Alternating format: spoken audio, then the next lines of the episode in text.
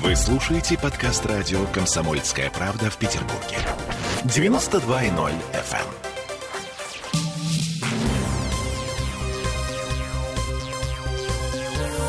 Темы дня. Кабмин продлил программу льготной ипотеки в России. И казалось бы, ура, ура, но погодите радоваться, и мы погодим радоваться, потому что, по словам специалистов, проблем от этой самой программы может быть едва ли не больше, чем пользы. Особенно в Петербурге. Я Олеся Крупанина. А я Сергей Волчков, кстати, мы не представились, вот представляемся теперь. В общем-то, мы вернулись в студию радио «Комсомольская правда» в Санкт-Петербурге. В чем суть вопроса? Некоторые эксперты в области жилищного строительства опасаются, что продление льготной ипотеки запустит цены на квартиры в новостройках в Петербурге в космос. Ну, практически, буквально. Ну вот за примерами далеко ходить не надо. А, накануне в интервью комсомолки руководитель Союза застройщиков Санкт-Петербурга Алексей Ефимов рассказал, что в ближайшие годы нас ждет резкий рост цен на квартиры в новостройках в среднем на 25-40%. То есть почти наполовину квартиры, которые, собственно, уже не укупишь. Я знаю, я хочу купить квартиру, но не могу. Вот практически наполовину они подорожают. Причем, в первую очередь, это коснется именно а, жилья эконом-класса, которое пользуется повышенным повышенным спросом, например, у молодых семей, то есть основных э, пользователей льготной ипотеки. Ну, мы сейчас попробуем поговорить с экспертом, насколько серьезны все эти опасения, правда ли подорожает, и что совсем ничего нельзя с этим сделать. У нас на связи Ольга Семенова Тенишанская, директор по маркетингу сегмента жилищное строительство России. Здравствуйте, Ольга.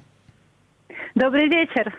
Э, Ольга, ну что, вот действительно 25-40% реальные цифры может подорожать вот так вот?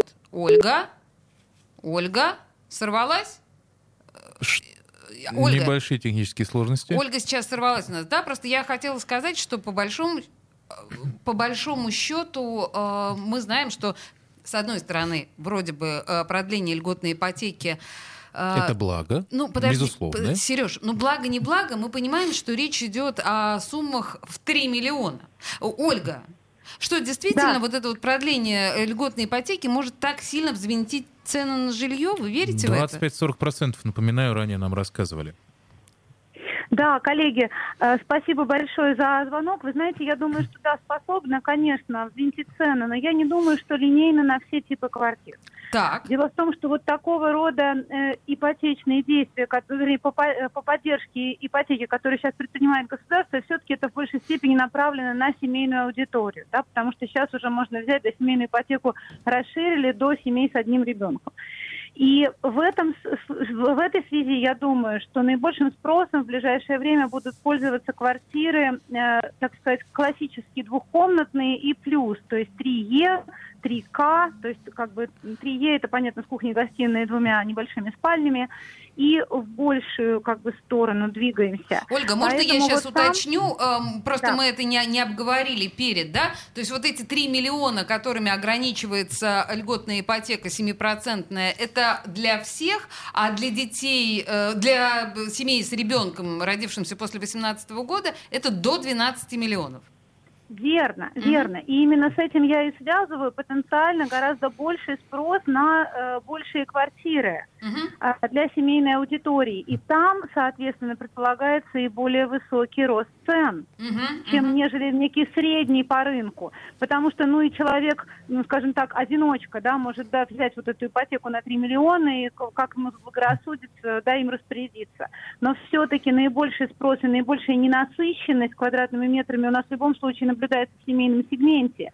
Поэтому вот эта вот поддержка именно семейной аудитории, я думаю, направит спрос, а соответственно и рост цен именно в этот сегмент. А, слушайте, ну хорошо, а что будет дальше? Ну вот кончится льготная ипотека, и, и, и, и дальше ведь не упадут же цены. Цены на квартиры не падают, насколько ну, я понимаю, никогда. Скорее уж кончатся квартиры. Потому что у нас же сейчас да, вот не очень Спасибо, коллега. Я как раз хотела сказать, это очень зависит от того, как будет вести себя предложение на рынке. Потому что текущий рост цен, он, конечно, очень связан с сужением, с сужением предложения.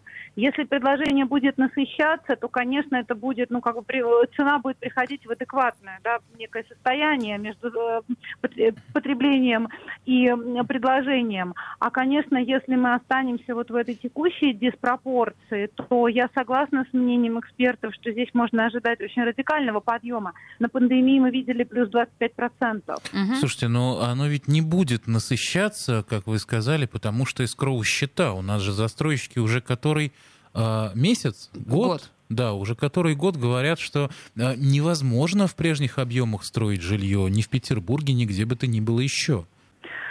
Вы знаете, да, я слышала такую точку зрения. Мне кажется, здесь, конечно, очень многое зависит все-таки от спроса, потому что понятно, что предложение движется запрос. За спросом я хорошо понимаю все метаморфозы, связанные с эскроу-счетами, и есть некий естественный рост цен, связанный с использованием эскроу, но все-таки, мне кажется, в том росте цен, который мы наблюдаем, гораздо больше, ну, просто непомерно больше влияние играет именно диспропорция стимулированного спроса по сравнению с текущим предложением, чем ну, так сказать, техника исполнения продажи, то бишь эскроу счета. А, смотрите, очень тоже важный вопрос. А, это ведь тенденция будет общая по России. Вот у Петербурга есть какая-то своя специфика?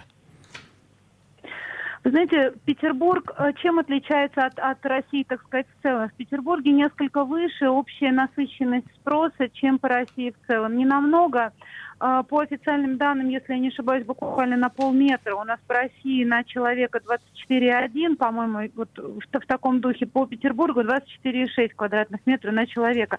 Это весь жилищный фонд. Надо понимать, что это с учетом ветхого и аварийного, то есть вот весь жилищный фонд поделили да, на, на количество uh-huh, uh-huh, uh-huh. людей живущих. Конечно, это очень ну, небольшое превышение по сравнению со средним, и пока мы не достигнем среднего как бы предела насыщения, так сказать, что считается 30 квадратных метров, а спрос естественным образом будет продолжать пытаться насытиться. Другой вопрос, э, способен этот спрос или нет. Или нет. Спасибо. Вот такого Спасибо. рода, конечно, да, у нас да, просто, к сожалению, мы ограничены во времени, но в целом э, понятно, понятны тенденции, которые вы нам обрисовали. Ольга Семенова Тяньшанская, директор по маркетингу сегмента жилищное строительство России, проконсультировала нас. Большое спасибо. Темы дня.